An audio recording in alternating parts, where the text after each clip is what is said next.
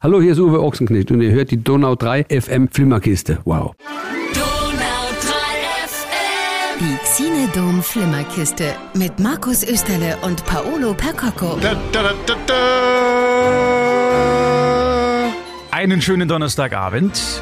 Wir haben uns wieder hier zusammengefunden, liebe Gemeinde, um über das Glaubensbekenntnis zum Film und zur Serie zu referieren. Deswegen haben Sie eingeschaltet. Und es bekommen Sie natürlich auch. Wir haben uns tolle Dinge rausgesucht. Ich glaube, Paulo, du hast was sehr, sehr Schönes gesehen. Ich habe nicht nur was sehr, sehr Schönes gesehen, ich weiß jetzt auch, dass es fortgesetzt wird und das freut mich ungemein. Worum es geht, gleich. Die Donau 3 FM Flimmerkiste. Mit Paulo Percoco. Und Markus Österle. Wir haben in den letzten Wochen, fast schon Monaten, Ihnen einen Film ans Herz gelegt und gesagt, bitte, bitte, bitte gehen Sie da rein. Schauen Sie sich diesen Film im Kino an, damit er ein Erfolg wird und damit es einen zweiten Teil gibt. Wir wissen jetzt nicht, inwiefern Sie ganz persönlich dafür verantwortlich sind für die folgende News, aber wir bedanken uns dafür, dass Millionen Menschen weltweit so viel Gefallen an diesem tollen Science-Fiction-Film gefunden haben. Dune bekommt eine Fortsetzung. Yay! Wie die meisten ja schon wissen, äh, ist der Film in zwei Teile aufgesplittet. Es geht um das erste Buch, das in der Mitte hört der Film quasi auf und es geht jetzt weiter. Das freut mich sehr und ich bin natürlich sehr stolz drauf, dass nur wir, nur weil wir dazu aufgerufen haben, in diesen Film zu gehen. Nein, Quatsch. Ähm, ich freue mich wirklich tierisch. So, ich war jetzt auch äh, nochmal drin und ich werde ihn mir auch nochmal anschauen und ein Freund von uns beiden, Kevin, unser, unser allseits beliebter Kino-Kevin, der hat ihn glaube ich schon fünfmal gesehen, weil ich habe ihn gefragt, ey Kevin, hast Bock? Komm, wir gehen doch mal rein. Also du, fünfmal. Es war ja von, von Grund auf so, dass Warner Brothers, das Studio, die den Film rausgebracht haben, gesagt haben, wir machen das ganze Jahr in den USA zumindest. Alle großen Filme werden im Kino veröffentlicht, aber auch auf unserem eigenen Streamingdienst, der heißt HBO Max in den USA. Was die Kritiker natürlich dazu bewogen hat zu sagen, na ja, aber wie soll dann ein Film viel Geld im Kino einspielen, wenn es ihn quasi für laut zu Hause auch gibt, am selben Tag sogar. Dann hat Warner gesagt, ja, das ist ja nur dieses Jahr, wir wollen das mal ausprobieren, wie das ankommt. Und deswegen haben viele Leute, die Dune sehr, sehr mögen, gesagt, oh, das wird aber spannend, ob der genügend Geld einspielt. Warner hat aber auch gesagt, wir gucken nicht so sehr auf das Kino-Einspielergebnis, sondern wie viele zusätzliche Abonnenten wir für unseren Streamingdienst HBO Max bekommen. Offensichtlich, das Kino Kinoeinspiel plus die äh, zuwachsende Abonnentenzahl haben jetzt aber offensichtlich dafür gesorgt, dass das Ding wirklich so gut ankommt, dass Timothy Chalamet jetzt ein zweites Mal in die Rolle des jungen Paul schlüpfen darf, um die Welt mehr oder weniger zu retten, so ein bisschen. Und ich meine, ich hatte mal gelesen, dass irgendwie 800 Milliarden weltweit eingespielt werden müssen für eine Fortsetzung und da sind sie ja noch gar nicht. Also hat wohl das mit dem Streamingdienst ganz viel damit zu tun und vielleicht auch wie er ankommt. Denn ähm, die Leute reden drüber, die Leute gehen alle rein, auch Leute, die mit Science Fiction nichts zu tun haben, schauen sich den Film an, gehen nachher raus und sagen, boah, das war ja echt toll, weil es einfach ein, ein grandioser Film ist. Also mit ähm, ein bisschen Glück noch wird es wirklich quasi der legitime Nachfolger dieser Herr der Ringe-Reihe mhm. aus den Anfang 2000er oder vielleicht sogar noch toller als äh, Star Wars.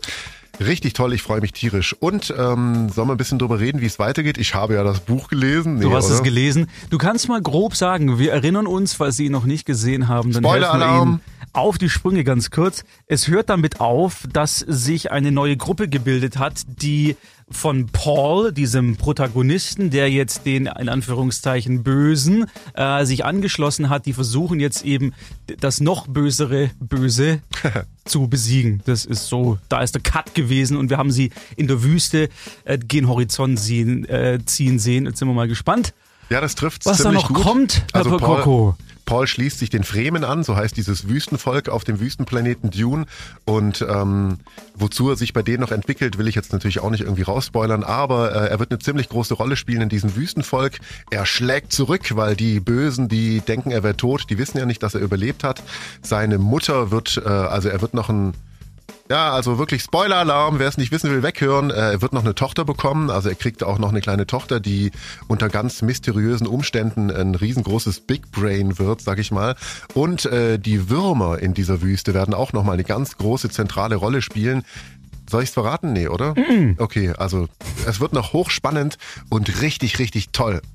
Falls Sie ihn noch nicht gesehen haben, er läuft nach wie vor im Xinedom in Ulm zum Beispiel. Schauen Sie sich ihn an, wenn Sie ist wirklich für die große Leinwand gemacht. Unsere weitere Empfehlung, Dune bitte im Kino gucken. Und das IMAX in Leonberg, das wir kürzlich besucht haben, hat jetzt Dune wegen der großen Beliebtheit nochmal eine Spielzeit länger ins IMAX reingenommen. Also wenn Sie es nochmal dreimal so groß sehen wollen, müssen Sie halt ein bisschen weiter fahren. Ich persönlich, ich gehe heute Abend direkt nach der Sendung noch, noch mal ins Xinedom und schauen mir da an. Sehr gut, unterstützen Sie die lokalen Kino- und Lichtspielhäuser. Dune jetzt aktuell noch und hoffentlich noch ein paar Wochen im Kino.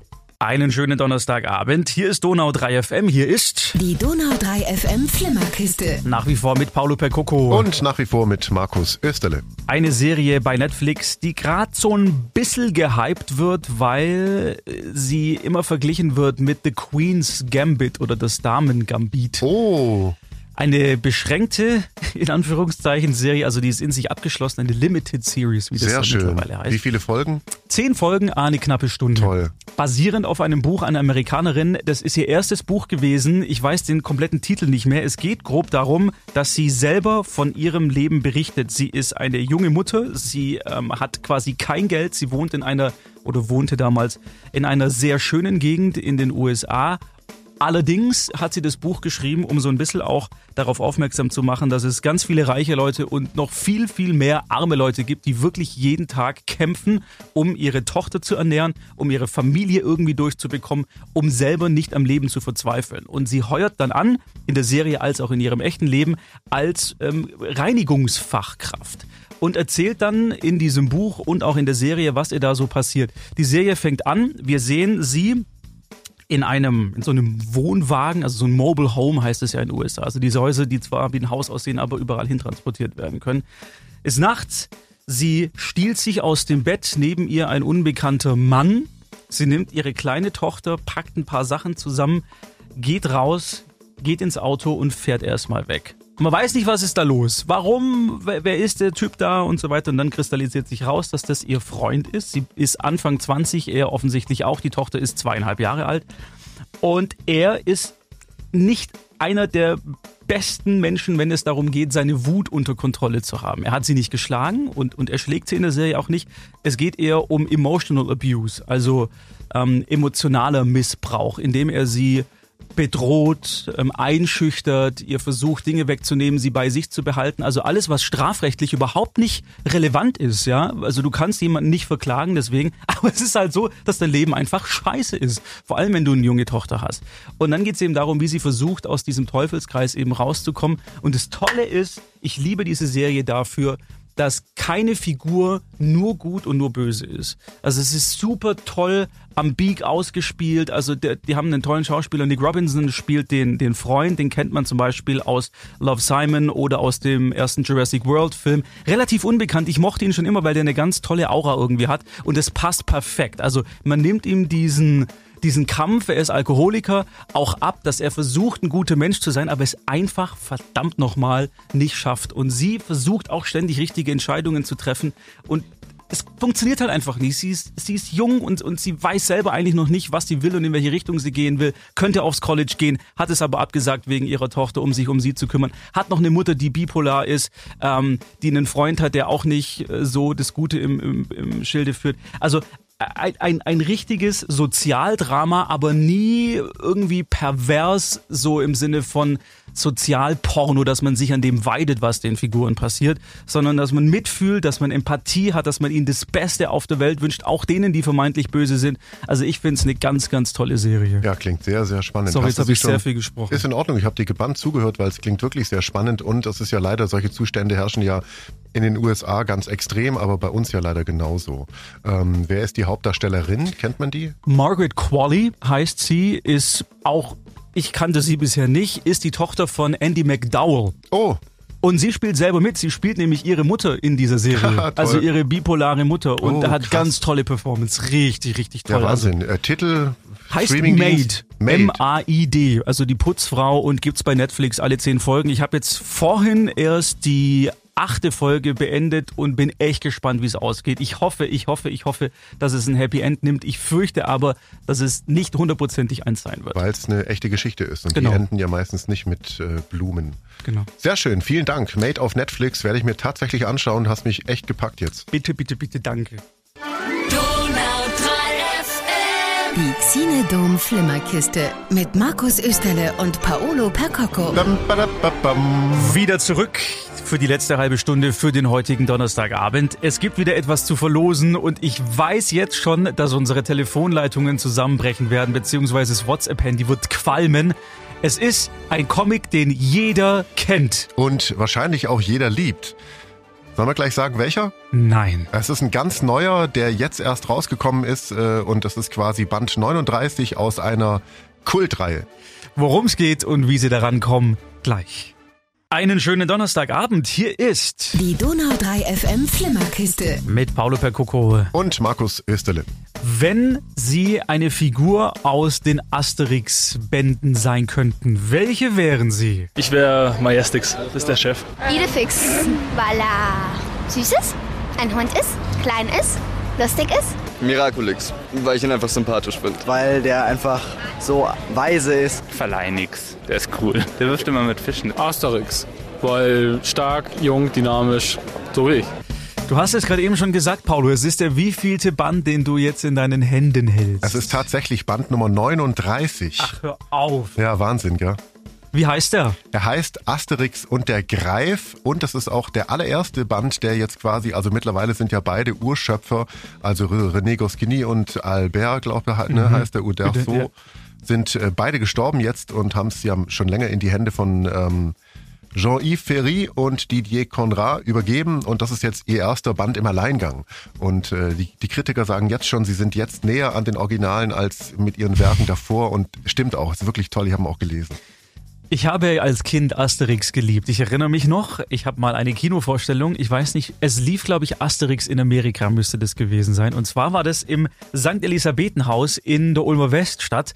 Da, da gab es früher in unregelmäßigen Abständen immer so ein Kinonachmittage, meistens sonntags. Cool. Und weil ich damals Film schon geliebt habe, haben mich meine Eltern da immer hingehen lassen. Und da lief eben dieser Asterix-Film und ich war fasziniert. Ich fand es toll, ich fand es lustig, ich äh, fand es lustig und ich fand es sehr, sehr lustig und deswegen liebe ich Asterix auch heute noch. Das heißt, du bist über die Filme eingestiegen Ja. oder hast du vor die Comics gelesen? Nein, mein Dad hatte die Comics zu Hause oder hat sie, aber ich bin über die Filme eingestiegen und habe dann aber die Comics zu Hause natürlich Ah, gelesen. Okay, bei mir war es andersrum. Ich habe erst die Comics, äh, viele davon gelesen und geliebt und, und später halt kamen dann plötzlich Filme raus. Das war ja irgendwie erst Ende der 80er, Anfang 90er, glaube ich, kamen überhaupt erst so die ersten Kinofilme.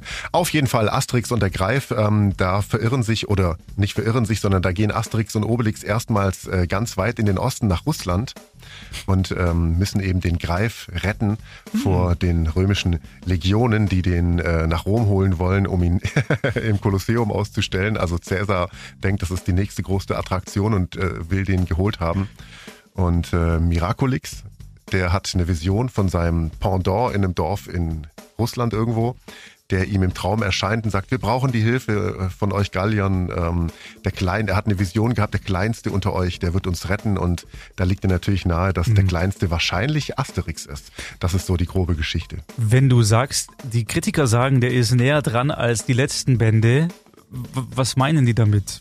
Warum?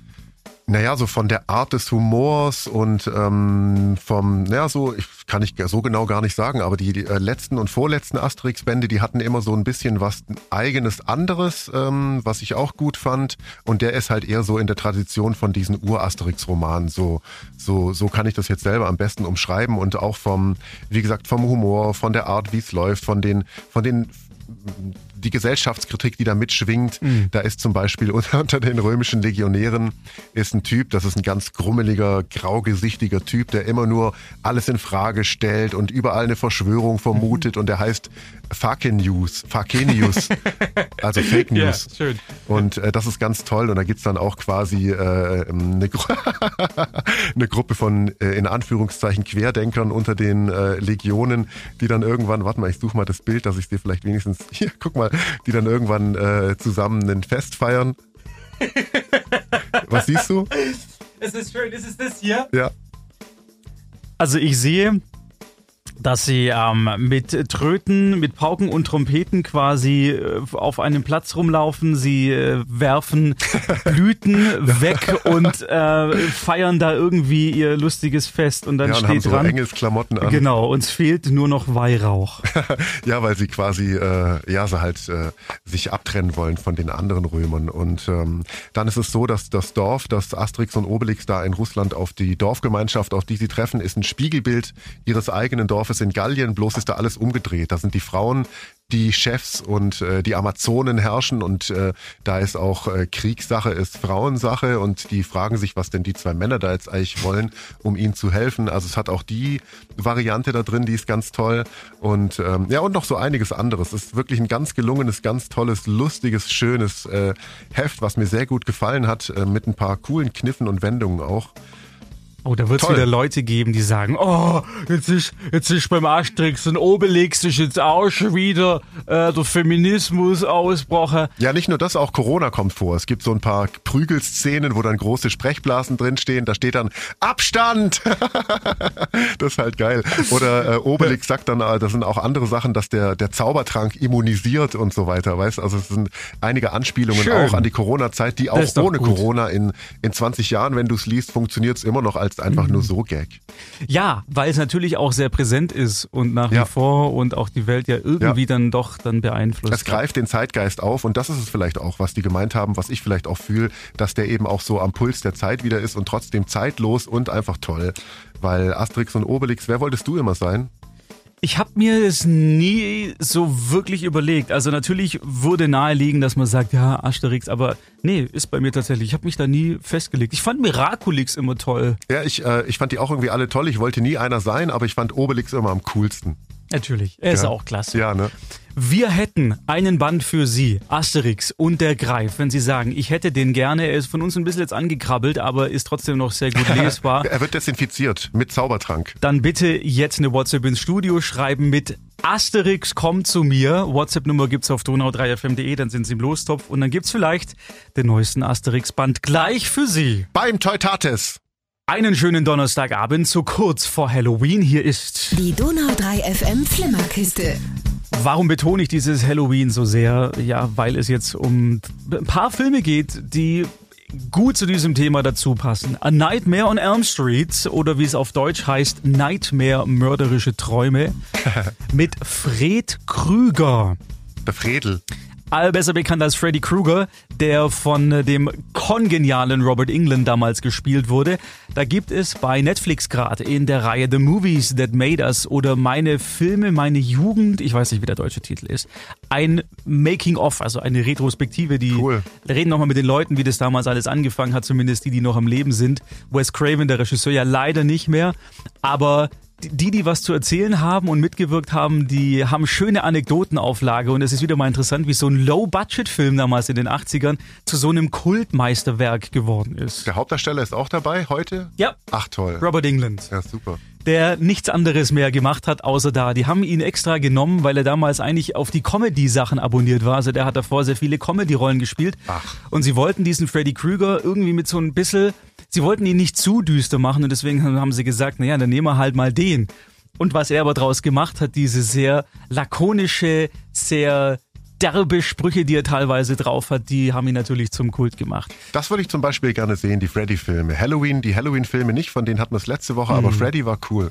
Die sind toll, also der funktioniert auch heute noch. Natürlich ist das alles ähm, unter dem heutigen Zeitgeist ein bisschen behäbiger inszeniert. Da ist er mittlerweile auch ab 16 freigegeben. Ich glaube, alle Teile sind ab 16 bis auf einer. Die haben alle eine Neuprüfung durchlaufen. Das ist schon sehr zahm. Trotzdem sind die, die Maskeneffekte, weil alle handgemacht, noch schön surreal. Also da ist schon Cool. vor allem im dritten und vierten und im fünften, wenn dann einer träumt, er ist auf seinem Motorrad und fährt da und auf einmal kommen so Schläuche aus seinem Motorrad raus und bohren sich unter die Haut und, Ah. und so. Also das sieht auch heute noch toll aus. Es ist wirklich richtig, richtig äh, zum, zum so auf der Couch sitzen. Aber die ganze Geschichte fand ich ja immer total faszinierend. Ich hatte immer, immer richtig Schiss vor diesen Filmen, Ja. dass in den Träumen Freddy Krüger kommt und Oh, dich ja. im Traum umbringt und du deswegen auch in der Realität stirbst. ja, das war hart, ja. Ja. Ich hatte die Freddy Krüger-Hand als, als Mhm. äh, Merchandise-Gimmick. Rasiermesserklingen, ja. War ja. Plastik natürlich. Die waren wohl im Original, also am Set, so scharf, dass er sich die übergezogen hat und wollte es einfach mal ausprobieren, klappte seine Finger nach hinten und weil die ja so lang sind, hat er sich erstmal hier am Unterarm geschnitten, ja. Oh, und dann war so, oh, da muss ich jetzt aufpassen. Ja, die hatten halt kein Geld und dann haben sie halt echte Klingen genommen und haben sie dann ein bisschen stumpfer gemacht, Uiuiui. damit niemand verletzt wird. Das ist alles gut gegangen. Aber die gibt's nach wie vor ähm, zum, bei iTunes habe ich die entdeckt äh, als Komplett-Package. Die sind toll, die kann man sich, wenn man ein Fable für diese Art von Horrorfilm hat, auch heute noch wirklich richtig gut anschauen. Und Johnny Depp hatte seine Premiere da nicht. Hatte seine Premiere im ersten Teil, richtig. Stirbt in einer Blutlache. Er wird ins Bett reingesogen und dann kommt aus dem Bett so ein, ein Blutschwall raus. Okay. Toll, haben sie toll gemacht. Einfach so ein Set gebaut, umgedreht, dann von oben nach unten, die Kamera falsch rum positioniert und dann sieht's aus, als würde das Blut von, von Toll. unten nach oben. Haben dummerweise nicht daran gedacht, dass das Blut, was da rauskommt, ja total schwer ist, wenn es unten am Boden ist, quasi, wie sie es gedreht haben. Was ist passiert? Das war so ein rollierendes Set. Und ist natürlich dann umgedreht langsam, weil es so schwer war, dass es dann wieder upside down war und dann ist das ganze Zeugs rausgeflossen. Das war, ja, solche Anekdoten gibt's in diesem Special, das ist sehr interessant. Also, Nightmare on Elm Street, perfekt jetzt für das Halloween-Wochenende. Donnerstagabend, Die Donau 3 FM Flimmerkiste. ein letztes Mal zurück und Paulo hat die Truman Show mit Jim Carrey gesehen. Richtig, und zwar äh, lief das folgendermaßen ab. Auf, in der ZDF-Mediathek gibt's so ähm, Stars, äh, Port, so kurze Porträts von Stars und da haben meine Frau und ich uns kürzlich eben den vom die, das Porträt von Jim Carrey angeschaut, was ganz toll war. Nur äh, schade, dass sie dort sehr großen, äh, sie bauschen das sehr auf, dass ja seine Ex-Freundin sich umgebracht hat und er deswegen vor Gericht gelandet ist, weil er verdächtigt wurde, ihr die Medikamente gegeben zu haben, an denen sie letztlich starb, was aber alles aufgelöst wurde und nicht stimmt und er ist auch freigesprochen worden. Aber daneben äh, sieht man eben die Entwicklung von Jim Carrey vom kleinen äh, mit dem Vater durch die Stand-up-Lokale gelaufen, bis er selber irgendwann auf der Bühne ist. Und ja, wie er halt so langsam immer größer bis zum einem Weltstar geworden ist, äh, mit äh, Die Maske, Ace Ventura, äh, Geschichte geschrieben hat als bestbezahltester Comedian und so weiter und dann irgendwann auch ins ernste Fach gewechselt hat, mit unter anderem Die Truman Show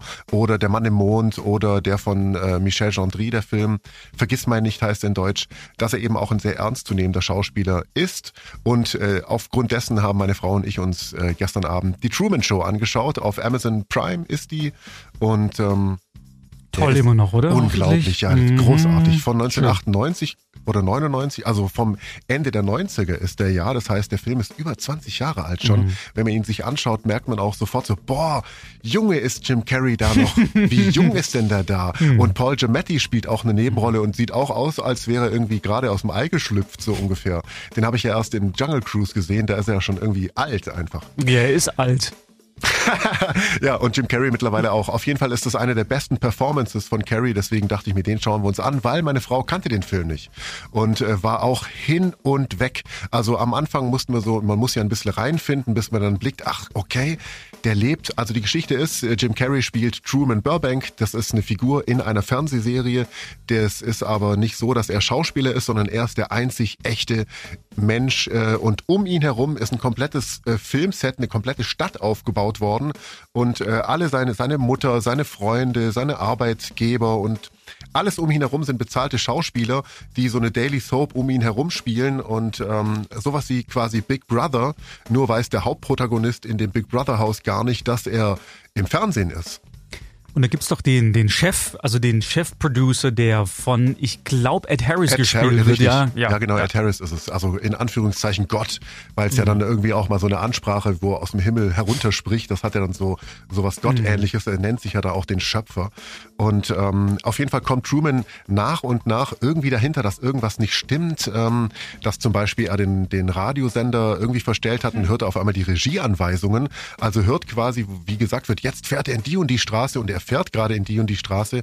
Oder dass ähm, eine, eine Frau, in die er sich wirklich verliebt hat, die nicht seine ihm äh, schauspielerisch zugespielte Ehefrau geworden ist, ähm, plötzlich weg ist und er sucht sie bis heute. Und ähm, sein Vater ist verschwunden, taucht plötzlich wieder auf, weil er sich als Schauspieler ans Set geschmuggelt hat. Solche Geschichten passieren da. Und ähm, großartiger, ganz tiefsinniger, hochphilosophischer Film, der aber auch total komödiantische Elemente hat, weil er will ja immer weg. Er ist ja jemand, der eigentlich reisen will und er geht dann zum Beispiel in ein Reisebüro und da hängen Plakate an der Wand mit einem Blitz, das durch ein Flugzeug schlägt und da steht Ja, drüber, genau. it could happen to you, also es kann auch dir, also ein Reisebüro, das abrät, um die Welt zu reisen oder er ist in der Schule, also in Rückblende als Kind und sagt, er möchte Erforscher werden und dann die Erdkundelehrerin sagt halt nicht, Mensch, toll Truman, sondern zieht eine Weltkarte runter und sagt, ja, es gibt leider nichts mehr zu entdecken. Also äh, sie versuchen auch auf Biegen und Brechen diesen Mann in dieser Stadt zu halten und das geht halt gehörig schief im Laufe des Films und das ist großartig. War auch sogar mal Abi-Thema in Bayern und Baden-Württemberg. Die Truman Show. Ja, genau. Wegen A dem Film. Study, genau, richtig. Ah, Ähm, ja. Wobei es nicht, also es war, wurde nicht abgeprüft, glaube ich, aber es war Teil des, ähm, des äh, Curriculums für die Abiturienten. Spannend. Ganz toller Film und äh, zu Recht nach wie vor ein echter Klassiker von Jim Carrey. Wo und gesagt, gibt's nicht ihn? gealtert. Auf Amazon Prime gibt's ihn und er wirkt heute noch wie gestern. Er ist großartig. Musik, Schauspiel, alles top. Das war's von uns. Einen schönen Halloween-Abend dann am Sonntag vielleicht mit ein paar Gruselfilmen. Und wir hören uns nächsten Donnerstag 19 bis 20 Uhr wieder. Bis dann. Tschüss.